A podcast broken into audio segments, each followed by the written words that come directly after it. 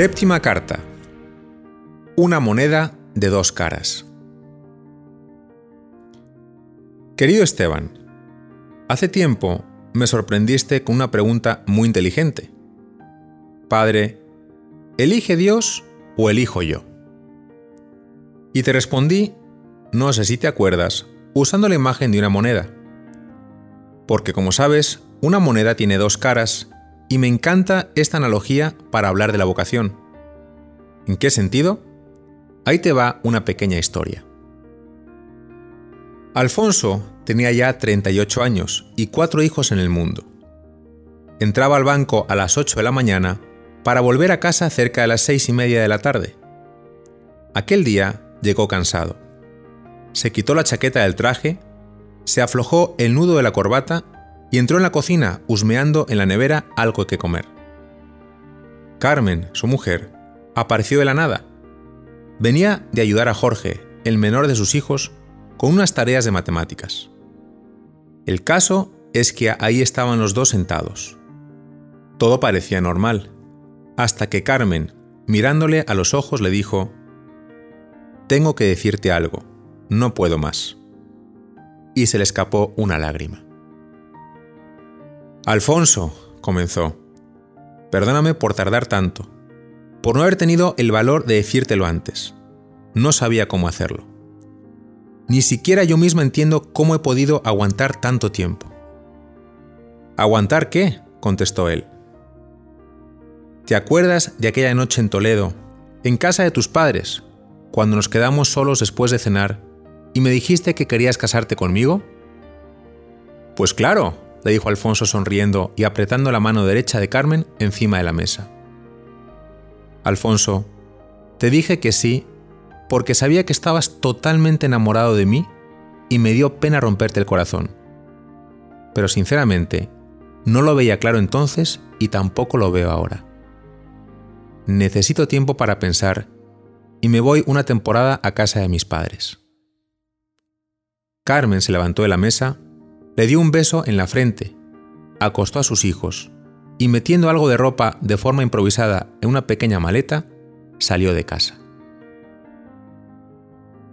Sinceramente, la historia es inventada, pero no sería la primera vez que alguien vive una realidad parecida en su matrimonio, y por extraño que te parezca, también en su camino sacerdotal. ¿A qué me refiero? He podido escuchar a muchos compañeros tener la misma conversación que tuvieron Carmen y Alfonso con Dios. O sea, gente que entró al seminario porque sentían que Dios les llamaba, que estaba enamorado de ellos, y no supieron decir no. Pero un matrimonio así no hay quien lo aguante. Por eso, hablar de la vocación es como hablar de una moneda de dos caras. Es decir, nunca se trata solo de lo que Dios quiere para nosotros, sino de lo que nosotros también queremos. Dios no quiere esclavos, Esteban, y por ello vale la pena profundizar en las dos caras de una misma moneda a la que llamamos vocación. De una cara está la pregunta, ¿qué quiere Dios de mí? Para responder a esta pregunta hay que ver las condiciones, por así decir, naturales, para que pueda darse un llamado. Es algo así como la tierra en la que se puede plantar la semilla de la vocación. Buena salud, haber nacido en una familia hasta cierto punto normal, una psicología sana, una afectividad madura y equilibrada, y una capacidad intelectual que sin ser la de Einstein sea suficiente para enfrentar largos años de estudio.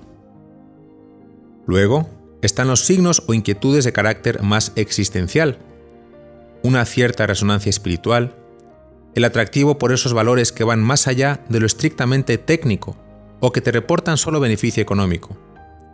Un noble deseo de trascendencia, de significado para tu vida. La capacidad de empatizar con el dolor de las personas. Un corazón muy grande que quiere amar mucho y a muchas personas. Y lo que para mí es más importante, un vacío existencial profundo. Un anhelo de felicidad que difícilmente vas a poder colmar con lo que el mundo te ofrece por más noble y hermoso que pueda ser. Algo así como la experiencia del joven rico, que dijo, ¿qué más me falta? Si estas condiciones naturales e inquietudes existenciales se dan, entonces aparece la necesidad de comenzar un camino que llamamos discernimiento. Ahora bien, lo dicho se refiere solo a un lado de la moneda. Es Alfonso diciéndole a Carmen que está enamorado de ella, diciéndole que le ha cautivado y que quiere formar con ella un proyecto de vida, una familia. Pero no basta, y muchos se quedan en este punto. Falta la otra cara de la moneda. Y aquí la pregunta cambia. Ya no se trata de lo que Dios está tratando de decirme a mí. Aquí la pregunta te la hace Dios y mirándote a los ojos te pregunta, ¿y tú qué quieres? No me digas sí solamente por no darme un disgusto. ¿Qué hay en tu corazón? ¿Qué buscas?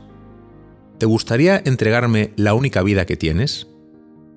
Porque si no, puedes ser padre de familia y vivir una vida maravillosa, y te voy a querer igual, porque eres mi hijo. Si recuerdas, se parece mucho a la pregunta que hizo Jesús a Juan, uno de los primeros sacerdotes de la Iglesia Católica. ¿Qué buscas? Y San Juan, por voluntad propia, decidió quedarse con Jesús no solo aquella tarde, sino toda su vida. Creo que el corazón de Juan llevaba años esperando que alguien le hiciera esa pregunta. En resumen, Esteban, sin olvidar que en esencia es Cristo el que nos elige, es importantísimo entender el llamado como dos caras de una misma moneda. Hay que tener el valor de enfrentar no solo la pregunta acerca de lo que Dios quiere de mí, y que se manifiesta a través de diferentes signos e inquietudes existenciales, sino la pregunta mucho más comprometedora y responsable acerca de lo que tú quieres, lo que buscas realmente, acerca de lo que hay en tu corazón. De lo contrario, nuestra vida corre el riesgo de acabar como la de Alfonso y Carmen, quebrada y estéril precisamente en el momento en el que todo parecía ir de maravilla. Reza por mí, Esteban, yo rezo por ti. Un abrazo.